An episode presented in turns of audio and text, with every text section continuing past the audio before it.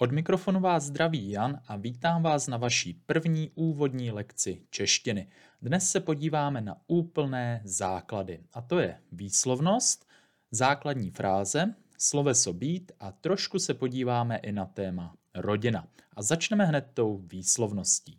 Kdybyste si otevřeli nějaký český text a podívali se do něj, uvidíte, že my píše, píšeme trošku jinak.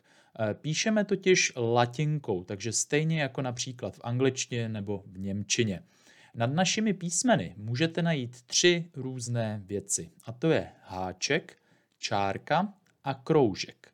Háček dělá písmeno delší, jako například ve slově les a mléko, nebo mapa a máma. Takže vidíte, že čárka není nic těžkého.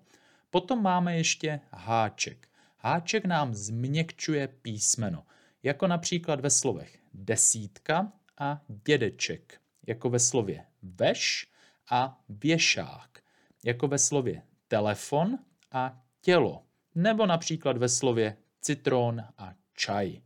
Dále máme jedno speciální písmeno, které v ruštině ani nikde jinde na světě nenajdeme, a to je písmeno ř. A vypadá jako R s háčkem, jako například ve slovech ryba nebo řeka. Rozumíte tomu? Tak si zkusíme jeden jazykolam.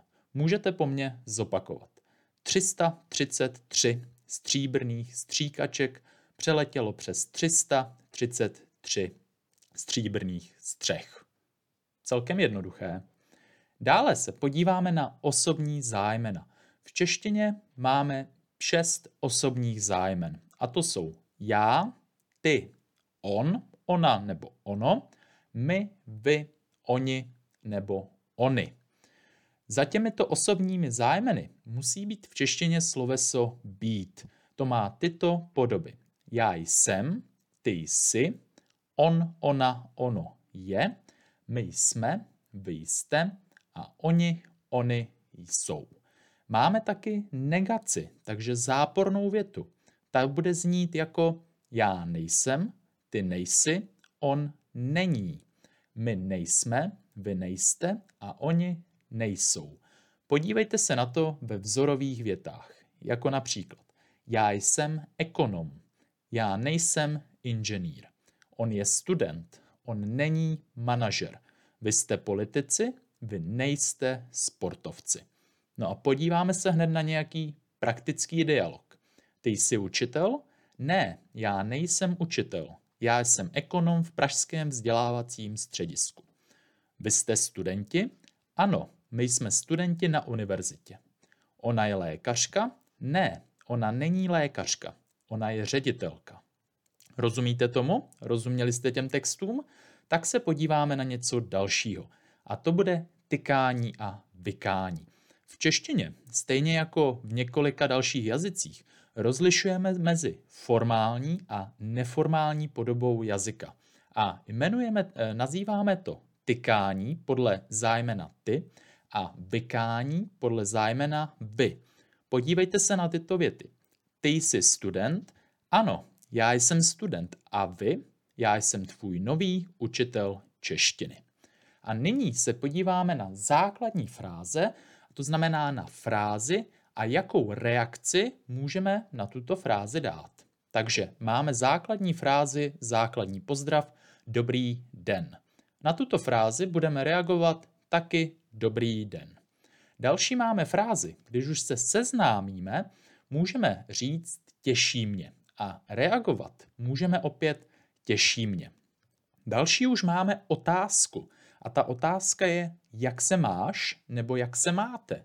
Odpovědět můžeme mám se dobře, děkuji, nebo mám se špatně, mám se OK a podobně.